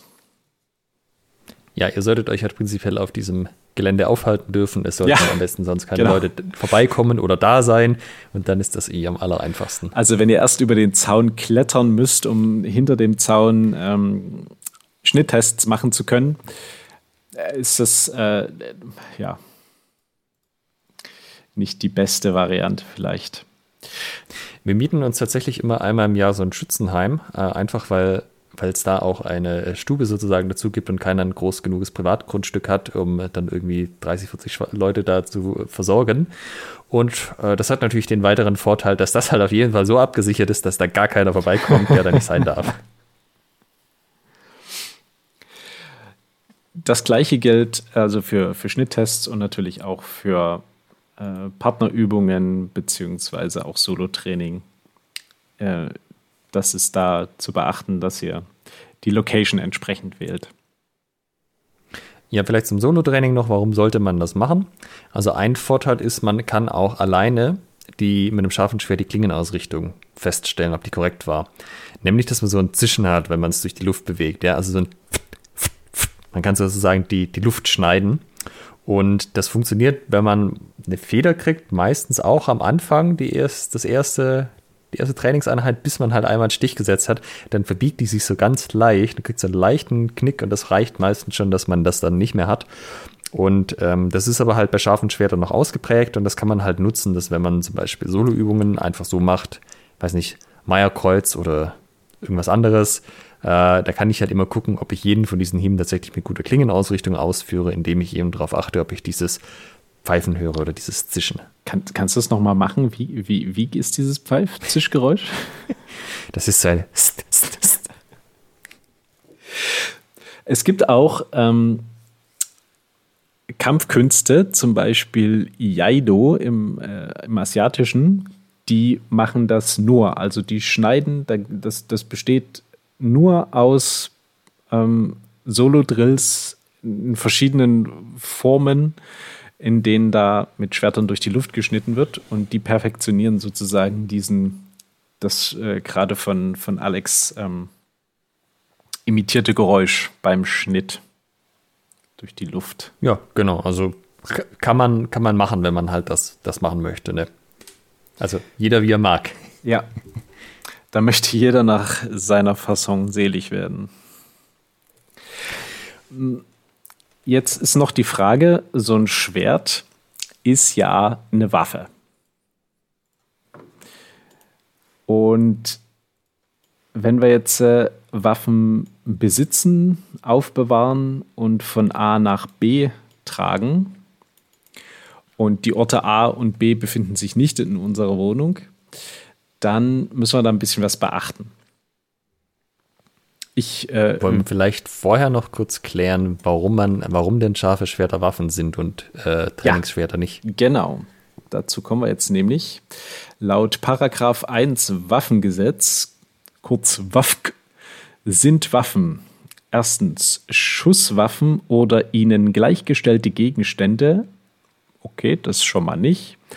Und zweitens tragbare Gegenstände, die a ihrem Wesen nach dazu bestimmt sind, Angriffs- oder Abwehrfähigkeit von Menschen zu beseitigen oder herabzusetzen, insbesondere Hieb- und Stoßwaffen, oder b, die ohne dazu bestimmt zu sein, insbesondere wegen ihrer Beschaffenheit, Handhabung oder Wirkungsweise geeignet sind, die Angriffs- und Abwehr Abwehrfähigkeit von Menschen zu beseitigen oder herabzusetzen und die in diesem Gesetz genannt sind. Unter A, also 2a, fallen quasi scharfe Schwerter. Ja, denn scharfe Schwerter sind genau dafür gemacht. Das wird zwar heute nicht mehr so verwendet, aber deren primärer Zweck ist es, also die ursprüngliche Waffe, wie gesagt, heute nicht mehr, Leute zu verletzen. Das heißt, ähm, das fällt sehr wahrscheinlich darunter. Also da wird es vor Gericht wahrscheinlich schwierig werden oder auch vor Polizisten, das anders zu argumentieren.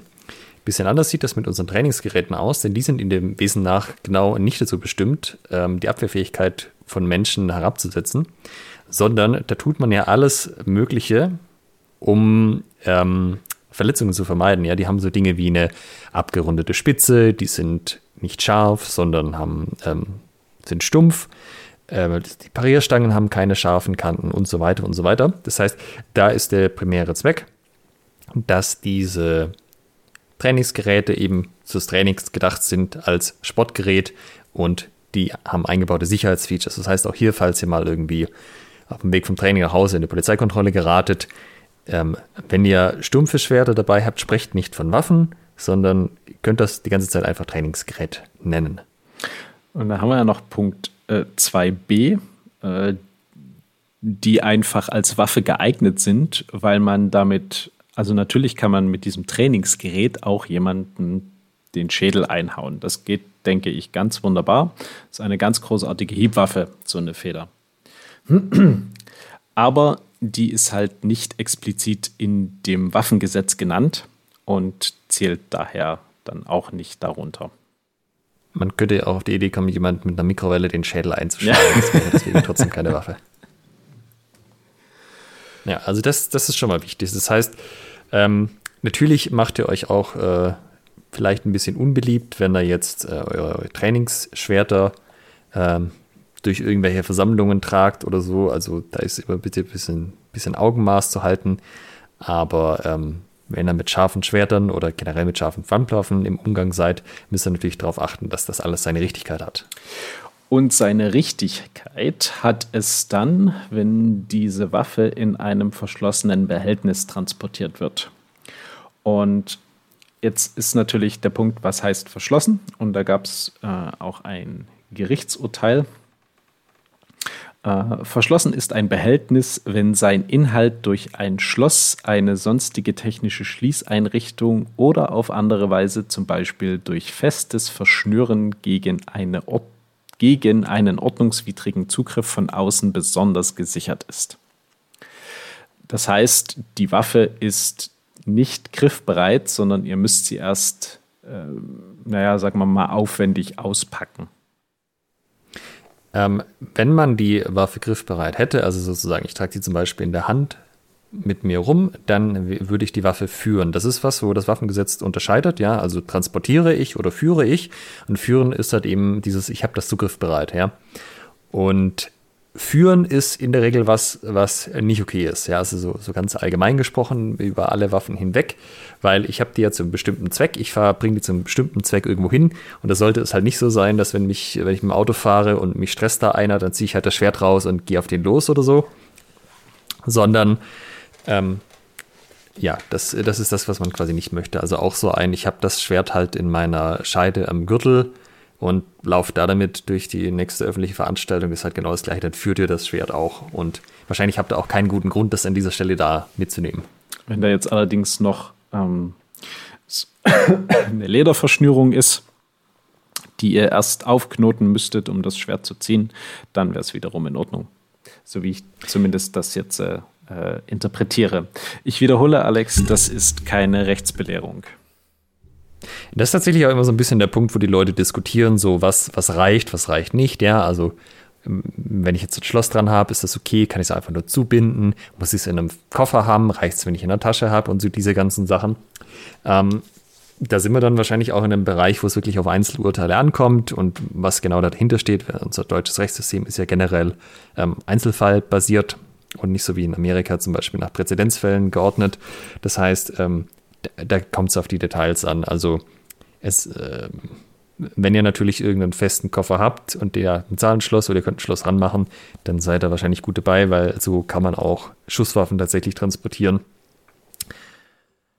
Ja, das und wenn ihr das halt machen müsst, wenn ihr das irgendwo hin transportieren müsst, dann wäre es halt gut, wenn ihr auch einen Grund hättet, das zu transportieren. Also einfach so, ich packe das halt in meinem Kofferraum ins Auto, weil ich das immer dabei habe. Das ist auch nicht gut. Also das bitte auch unterlassen. Ja? Aber wenn ihr zum Beispiel sagt, nee, wir machen hier so einen Schnitttest, das funktioniert so und so, wir schneiden da Dinge, weil wir das halt als Sport machen und als vielleicht als Brauchtum, wobei das auch, kann man sich auch drüber streiten, das Brauchtum wird immer erwähnt, aber ob Thema wirklich Brauchtum ist halt auch noch niemand geklärt, kein Gericht, äh, dann, dann ist das okay. Ja. Dann halt darauf achten, dass ihr es eben äh, nicht führt, sondern transportiert. Wie gesagt, wenn ihr einen äh, festen Koffer habt, den ihr mit einem Vorhängeschloss oder Zahlenschloss sichern könnt, dann ist das, ähm, also so würde ich persönlich ein Schwert von A nach B transportieren, ein scharfes. Es gibt natürlich für das Führen selber auch noch, ähm, aus noch Ausnahmen, denn wenn ich das in der Hand habe, den Chit-Test mache, spätestens dann führe ich das ja, weil da kann ich logischerweise was damit machen. Ähm, und das ist dieser berühmte Abschnitt äh, oder Paragraph 42a, Abschnitt 2. Äh, und zwar, dass dieser Absatz 1 für man darf, man darf die nicht führen, gilt nicht für die Verwendung bei Foto, Film, Fernsehaufnahmen oder Theateraufführungen, für den Transport in einem verschlossenen Behältnis, für das Führen der Gegenstände nach Absatz 1, Nummer 2 und 3, sofern ein berechtigtes Interesse vorliegt. Und ein berechtigtes Interesse liegt insbesondere vor, wenn das Führen der Gegenstände im Zusammenhang mit der Berufsausübung, der Brauchtumspflege, dem Sport oder einem allgemein anerkannten Zweck dient. Also allgemein anerkannter Zweck, wenn ihr äh, Schnitttests macht, zieht vielleicht nicht so gut, aber ich denke, auf den Sport oder die Brauchtumspflege habt ihr bessere Chancen, euch darauf zu berufen. Jetzt noch die Frage: Kann ich mein scharfes Schwert bei mir zu Hause über den Kamin hängen? Also man muss, oder kannst du den Paragraphen dazu gerade mal vorlesen? Ich hatte quasi ein, ein kleines Merkblatt der Bundes, vom, vom Bundesverwaltungsamt Aufbewahrung von Waffen und Munition im Sinne des äh, Waffengesetzes. Stand ist hier von Dezember 2018. Ähm, kein, keine Gewährleistung für Aktualität. Aber damals war es so, dass ähm, bei ähm, erlaubnisfreien Waffen zur sicheren Aufbewahrung von freien Waffen ist ein abschließbares Behältnis ohne Klassifizierung erforderlich. Also der von uns angesprochene Koffer. Und das gilt auch für die, also quasi für die, die Aufbewahrung zu Hause. Es muss so sein, dass äh, nicht einfach jemand, der zu euch in die Wohnung kommt, sich das Schwert greifen kann. So habe ich das hier zumindest verstanden. Ja, wenn man so ein bisschen rumliest nach Tipps und wie das ausgelegt wird, weil das ist ja dann auch immer Auslegungssache, ähm, wird auch zum Beispiel diskutiert, ob es nicht einfach reicht, wenn ich das in einem eigenen Raum habe, wo Gäste nicht reinkommen. Also da wird immer gerne die Besenkammer genannt, die abschließbare. Ähm, das heißt jetzt nicht, dass man sich einen Waffenschrank ansch äh, anschaffen muss für sein scharfes Schwert, sondern ähm, ja, dass man das halt vielleicht irgendwo hin tut, wo Unbefugte keinen Zugriff erlangen. Wobei auch hier natürlich die Frage, ne, also ich wohne jetzt mit meiner Freundin in meiner Wohnung, habe keine Kinder, das heißt beide über 18, beide machen HEMA, beide sind, ähm, können mit diesen scharfen Schwertern umgehen. Muss ich es dann überhaupt wegtun, wenn ich sozusagen nie Be Besuch bekomme? Zum Beispiel, weil gerade eine Pandemie ist und einfach generell keiner mehr vorbeikommt. Äh, es gilt natürlich immer noch, wo kein Kläger, da kein Richter. Ähm, diese ganzen Geschichten werden erst aktuell, wenn euch jemand damit auf den Sack geht. Das heißt, wenn du dich mit deiner Freundin gut verstehst und die dir jetzt nicht äh, Böses will, dann wird sie dich wahrscheinlich nicht dafür anzeigen, dass du ein scharfes Schwert über dem Kamin hängen hast. Wenn du jedoch damit durch die Einkaufsstraße läufst, äh, dann werden wahrscheinlich schon Passanten dann entsprechend die Polizei bitten, ähm, dich zu bitten, dein Schwert wegzustecken. Ja, also wenn ihr Schusswaffen haben solltet, wisst ihr das ja eh alles. Und für den Rest, wenn man Schusswaffen hat, da gelten, sind die Regeln alle wesentlich, wesentlich, wesentlich strenger. Da wird auch mal kontrolliert, ob man die Sachen alle richtig aufbewahrt und so weiter. Also da ist man ist man mit scharfen Schwertern jetzt nur nicht so, äh, sozusagen so schlimm dran, dass man halt gucken muss, dass die, das Unbefugte da keinen Zugriff drauf haben. Das ist ja irgendwie auch eine nachvollziehbare Anforderung des Gesetzgebers. Wobei natürlich dann die Auslegung, was Unbefugte heißt und was sicher verwahrt, äh, immer noch ein anderes Thema ist. Aber so die Grundintention finde ich eigentlich okay. Jetzt haben wir so ein kleines bisschen den rechtlichen ähm, Aspekt, äh, ja, ich sag mal, angesprochen. Wie gesagt, es ist, äh, hat keinerlei Anspruch auf Vollständigkeit und keinerlei Anspruch auf äh, Korrektheit. Das ist erst, rechts, äh, erst recht keine Rechtsbelehrung. Ähm, oder wie, wie, heißt es? Rechtshilfe? Auf jeden Fall, also was also, ich damit sagen will, Alex und ich haben keine Ahnung, wovon wir hier reden. Glaubt uns kein Wort im Zweifelsfall. ja, was man natürlich dann noch überlegen sollte, ähm, wenn man so ein scharfes Schwert hat, zumal das ja, wie wir auch aufgeführt haben, mehr kostet als so ein stumpfes Schwert, möchte man das auch pflegen. Ja. ja? Und das eine ist, wenn man jetzt dann nichts damit macht und das hängt nur an der Wand, dann, das sollten ja alle wissen, wir erwähnen es trotzdem nochmal, da muss das irgendwie geölt sein, weil das ist ja äh, nicht rostfreier Stahl, sondern rostender Stahl. Das heißt, wenn, der, wenn man den anfasst und das nicht abwischt, beziehungsweise auch wenn er lang genug einfach so in der Wohnung hängt, fängt er halt zu rosten an. Und dazu nimmt man, also das, was die Leute in der HEMA-Szene ja häufig machen, ist, dass man Ballistol oder WD-40 auf sein Schwert tut. Das ist relativ flüchtig. Also das ist okay, wenn man das sozusagen drauf tut, hinterher abwischt und dann zwei Tage später macht man das nächste Training oder drei. Wenn man aber jetzt halt Sachen auch mal ein Jahr lang an der Wand hängen hat, dann sollte man irgendwas nehmen, was weniger flüchtig ist. Zum Beispiel ähm, äh, Kamillenöl. Mhm.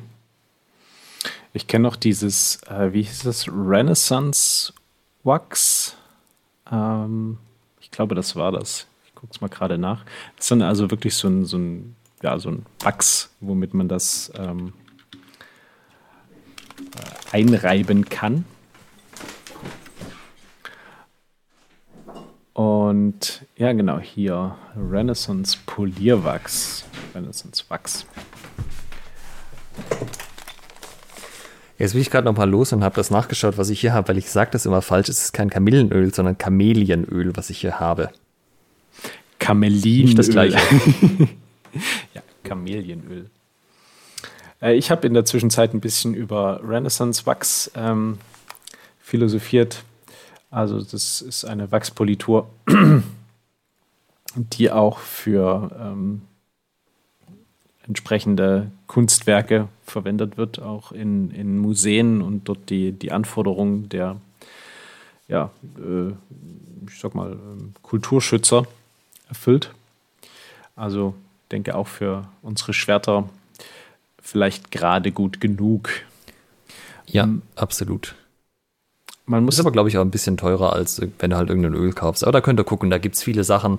Äh, manche verwenden auch irgendwelche Waffenöle. Wichtig ist halt, dass das Zeug nicht harzt. Also das darf nicht irgendwie ähm, was zurücklassen, wenn es weggetrocknet ist, sozusagen. Ja. Und dass ihr äh, am besten fragt ihr jemanden, der das schon mal angewandt hat. Da könnt ihr euch das auch mal angucken, ähm, wie das aussieht, ob ihr euer Schwert damit einrubbeln wollt oder nicht. Ja. Wenn ihr das Schwert jetzt für Schwindtest hergenommen habt und auch damit Schnitt gut geschnitten habt, dann ist es noch wichtig, äh, das Schnittgut ist äh, schmutzig und es ist feucht. Das ist keine gute Kombination für Schwerter. Das heißt, haltet einen Lappengriff bereit. Und auch wenn ihr zum Beispiel jetzt mehrere Schwerter da habt und der eine macht halt äh, schneidet mit Schwert A und dann habt ihr noch zwei andere rumliegen, dann ist tut es denen auch gut, wenn sie nicht den ganzen Tag sozusagen in ihrem eigenen, also feucht rumliegen, sondern am besten ist es, ihr schneidet, dann während der, der es geschnitten hat, zurückbringt, nimmt dann Lappen, wischt einmal grob drüber, ja, einfach nur das, das Gröbste weg, legt es wieder hin und dann am Ende vom Tag wird nochmal ordentlich geschrubbelt, also, ordentlich, also nochmal abgezogen, gegebenenfalls auch mit ein bisschen Wasser nochmal drüber. Wenn man direkt danach Öl drauf tut, ist das okay, wenn man das mit Wasser macht, dass ja der ganze Schmutz runter ist, dann ordentlich Öl drauf, mit dem Lappen nochmal richtig sauber putzen, also so, dass man auch jetzt nicht irgendwie noch Reste dranhängen hat. Dann ähm, kann man es wieder einpacken. Da müsst ihr aber wirklich drauf achten, weil wenn er da, wenn er vier, fünf Stunden schneidet und es wird nie zwischendurch mal einmal abgewischt, dann kann sich das schon bemerkbar machen mit den ersten Rostflecken. Ich habe hier gerade noch ähm, auf einer Webseite Informationen zu dem Renaissance-Wachs gefunden. Ähm, da steht auch, schützt feine Lederoberflächen, Elfenbein, Kunststoff und viele andere Materialien. Also natürlich auch die entsprechende, das Leder am Griff und die Elfenbeinverzierungen ja. sind könnte damit gleich ähm, pflegen. Äh, zum Griff könnte man noch sagen, je nachdem, was man für ein Material am Griff hat, äh, kann das sein, dass der Griff mit der Zeit ein bisschen rutschig wird, auch weil man ja die ganze Zeit Wasser, also nasse Dinge schneidet. Äh, da gegebenenfalls auch noch ein paar Handschuhe einpacken, das haben wir vorher beim Schnittest nicht erwähnt, dass ihr unter Umständen ein bisschen mehr Grip habt, einfach ähm, wenn, wenn ihr dann schon den ganzen Tag am Schneiden seid. Und da ruhig mal den Shit-Test-Ständer umstellen, weil das natürlich auch ein bisschen kritisch, wenn er die Wiese super rutschig und matschig ist schon, weil man da jetzt schon zwei Stunden geschnitten hat, äh, dann vielleicht das Ding doch noch mal eine Meter nach rechts äh, schieben, bevor da noch jemand mit dem scharfen Schwert wegrutscht. Das wäre auch nicht so geil. Ja. Also die Handschuhe, damit ihr nicht die Ersten seid, die dann berichten können, ja, uns ist schon mal das Schwert beim Spieltest weggeflogen. Ja, genau. ähm, Oh, jetzt haben wir bei den, bei den Schwertherstellern auch noch so ein bisschen die High-End-Schiene ausgelassen. Ah, das würde ich noch kurz nachholen. Und zwar der hier im Podcast schon häufig erwähnte Lukas Mestlegür von den Schwabenfedern stellt, wie ihr ja wisst, und wir verlinken ihn heute auch mal nochmal, scharfe Schwerter her. Und Lukas ist preislich im, im Oberklasse Bereich unterwegs. Ich habe die meisten Schwerter, die er über die Jahre gemacht hat, alle zumindest mal in der Hand gehabt, mit vielen davon auch schon geschnitten. Also das ähm, das sind wirklich, wirklich gute Stücke und er hat natürlich selber auch noch ein paar Schwerter und ich habe das dementsprechend auch schon mit Albions verglichen beim Schnitttest und ich fand, dass seine in der Regel besser wegkamen als äh, die meisten Albions. Der ist natürlich preislich auch in einem äh, anderen Namen, also der macht aber halt auch Wunsch. Also ihr könnt ihm sagen, was ihr wollt, was für ein Typ, wie, wie das aussehen soll, komplex gehüllt, was auch immer. Und ähm, auf der Homepage meint er jetzt, für so ein ähm, mittelalterliches Schwert liegt man wahrscheinlich zwischen 2300 und 3500 Euro ohne Scheide. Aber da, da kriegt er richtig, richtig schönes Stück her. Ähm, ist natürlich eher Oberklasse. Ja, ansonsten von der Stange eben Albion. Und die Oberklasse von der Stange. Genau, die Oberklasse von der Stange. Was man sich auch noch überlegen kann, äh, das, das ist jetzt äh, ganz andere Zeit, aber was wesentlich günstiger in der Herstellung ist als äh, Stahlschwerter, sind Bronzeschwerter. In der gibt es ja auch sehr hübsche. Und da gibt es auch ähm, ein paar wenige Hersteller, die Bronzeschwerter herstellen in scharf. Die kosten in der Regel einen Bruchteil von dem, was Stahlschwerter kosten. Also klar, wenn ich natürlich genaue spezifische Langschwert möchte, ist das irgendwie nicht Sinn der Sache, wenn ich mir dann so ein einhändiges Bronzeschwert aus der äh, Bronzezeit hole. Aber wenn man so der der, der Hema ist von Welt, der schon alles hat und mit allem schon geschnitten hat und der sucht noch was, dann kann es eine nette Idee sein, sich nochmal ein Bronzeschwert zu holen. Ähm, da gibt es zum Beispiel einen Herren aus UK, der heißt Neil Burridge, also geschrieben N-E-I-L B-U-R-R-I-D-G-E. Ähm, da kann man versuchen, sich von dem eins zu holen. Der stellt angeblich ganz tolle her. Das habe ich auch schon mal probiert. Ich muss aber dazu sagen, das war ein bisschen schwierig, weil so Custom-Hersteller, das dürft ihr euch nicht vorstellen, wie so wie Leute, die halt Zeugs von der Stange herstellen, wo ihr sagt, ich nehme Schwert, Schwert A mit Knauf B, äh, wann lieferst du es? Äh, schickt mir die Rechnung, drei Monate ist da, passt schon. Sondern mit denen muss man ein bisschen mehr kommunizieren, sagen, was man möchte und so. Ähm, das sind eher so ein bisschen, sagen wir mal, Künstler oder Kunsthandwerker als äh, Fließbandarbeiter. Also da müsst ihr euch darauf einstellen, dass ihr da vielleicht ein bisschen bisschen kommunizieren müsst und ein bisschen nett sein auch müssen, dass sie vielleicht auch in der Stimmung sein müssen, gerade das, was ihr braucht, auch herstellen. Es kann nämlich auch sein, dass sie dann sagen, ah, von denen habe ich in den letzten Monaten schon drei Stück hergestellt. Nee, ach, möchte ich in einem halben Jahr nochmal. Das ist dann wie äh, Domingo Montoya. Ganz genau. Ähm, Bronzeschwerter sind übrigens nicht grün. Das ist ja. So, so trivial äh, das klingt, ähm, das war etwas, was mich unglaublich fasziniert hat bei der ähm, Schwertausstellung im Landesmuseum Württemberg. Bei der Faszination Schwert. Genau. Da äh, gab es auch ein äh, Bronzeschwert, was sozusagen, also wo Leute äh, sich, de, wo Leute der experimentellen Archäologie gefrönt haben und geguckt haben, wie wurden damals Schwerter hergestellt. Also Bronzeschwerter werden ja gegossen haben den Vorteil, dass man sie dann auch wieder, wenn man sie benutzt halt, äh, wenn sie kaputt sind, einschmelzen kann und neue gießen. Das war damals ziemlich Dieses. Gießen ist auch das, was das so günstig macht, weil man hat halt einmal einmal diese Form, dann gießt man sich ein paar Schwerter, dann muss man nur noch das Schleifen oder nicht das Schleifen, man hämmert das die, die Kanten, aber man muss es halt dann nur noch scharf machen, aber die eigentliche Form ist dann halt schon da. Und ja, Bronze ist halt ja so so rot-golden, ähm, ne, so es, also es sieht halt, ich habe dort halt zum ersten Mal ein äh, nicht oxidiertes ähm, Bronzeschwert ähm, gesehen, also ein, also ein Bronzeschwert, was, was keine Patina drauf hatte. Und das ist echt richtig, richtig schön. Also, das, da war ich total begeistert. Ja, das sieht halt aus wie so ein Blechblasinstrument. Es schimmert wirklich ganz kräftig golden. Ja, richtig schön. Ja, dein Fazit ähm, zu der Folge heute, würdest du es Leuten raten, einen Test zu machen? Scharfe, oder braucht, jetzt, jetzt haben wir nicht geklärt, braucht man eigentlich selber ein scharfes Schwert oder reicht das, wenn es eins im Verein gibt? Äh, wie war das mit dem Sammeln? Ich, ich glaube, das hatten wir vorhin außen vor gelassen, aus gutem Grund, weil, wir, weil das außer, das, das steht nicht zur Diskussion.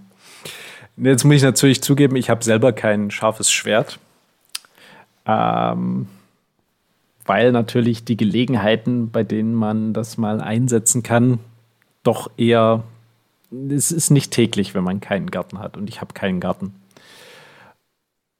Allerdings ich, also perspektivisch wird das nicht so bleiben.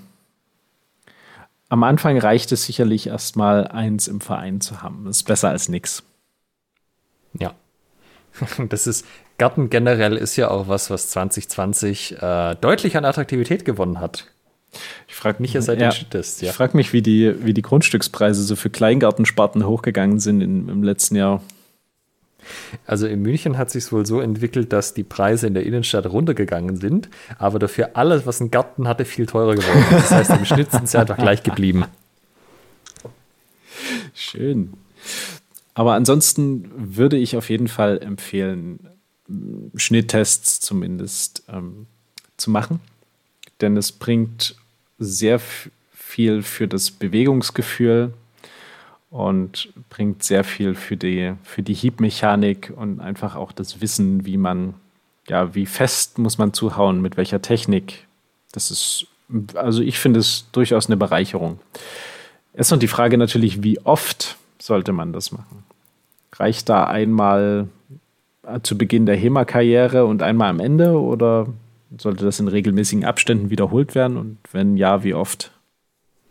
Also wir machen das äh, regelmäßig einmal im Jahr beim unserem Schnitttest und Fernkampftag und dann nochmal einmal bei dem Schnittturnier beim Schwabenhau. Und das ist, ähm, das ist eigentlich schon, also wenn man es wirklich als Trainingseffekt nutzen möchte, eigentlich zu wenig. Da wäre es schon besser, wenn man irgendwie mal also gerade wenn man einen Garten hat, vielleicht sammelt man dann ja und macht dann irgendwie mal so einmal im Monat immer so einen Schnitttag, wo man das Schnittgut dann weg, wegmacht. Ähm, alleine ist insofern angenehmer auch, wenn man alles einfach daheim hat, Schnittgut, Schwert, Schnitttestständer, ähm, weil man dann halt auch wirklich in aller Ruhe ganz konzentriert an seiner Technik arbeiten kann und sich nicht denkt, oh Gott, ich schneide jetzt, ich habe jetzt drei Matten, zwei habe ich geschnitten, die anderen gucken schon so ungeduldig, jetzt hetze ich bei der dritten Matte noch so durch oder so. Ähm, aber es ist natürlich auch ein schönes Gemeinschaftsding, weil wenn jemand einen geilen Schnitt macht und dann alle so applaudieren, so, hey, geil! Und jemand schmeißt die Matte durch die Gegend und so, oh, das, das habe ich ja vorher viel besser gemacht beim dritten Schnitt. ja, also das ist, das ist schon immer auch eine, eine ziemliche Gaudi, weil man halt sehr, sehr, das so als Gemeinschaftsding auch ganz nett machen kann. Aber ähm, ich sag mal, besser ist natürlich, also öfters ist besser. Ähm, ja, so äh, mindestens einmal im Jahr lässt sich es eigentlich immer organisieren, dass man es irgendwie noch unterkriegt und sich mal trifft und so. Ähm, zweimal im Jahr ist auch, auch meistens noch drin. Das, was darüber hinausgeht, zumindest was ich jetzt aus den HEMA-Vereinen kenne, die nicht Partnertraining damit machen, ähm, da hört es dann meistens auch schon auf. Da bist mit ein, zweimal im Jahr wahrscheinlich schon eher ganz gut dabei, denke ich. Also ein, zweimal im Jahr ist schon eine empfohlene, empfohlene Mindestgröße äh, für äh, oder Mindestperiodendauer oder Mindestfrequenz, ja, warte mal, pro Jahr ist eine Mindestfrequenz ähm, für Schnitttests. Ja, also wenn das zusätzlich ist zu eurem normalen Training, dann natürlich immer raus damit, dann macht, dann macht jede Woche dreimal Schnitttests, kein Problem, wenn ihr genug zum Schneiden habt. Aber wenn natürlich euer Training zu Lasten von dem geht, dann gibt es halt lieber die Schnitttests runterfahren. Siehe auch die Folge mit dem Ringen, ja, da haben wir eine deutlich häufigere Frequenz empfohlen.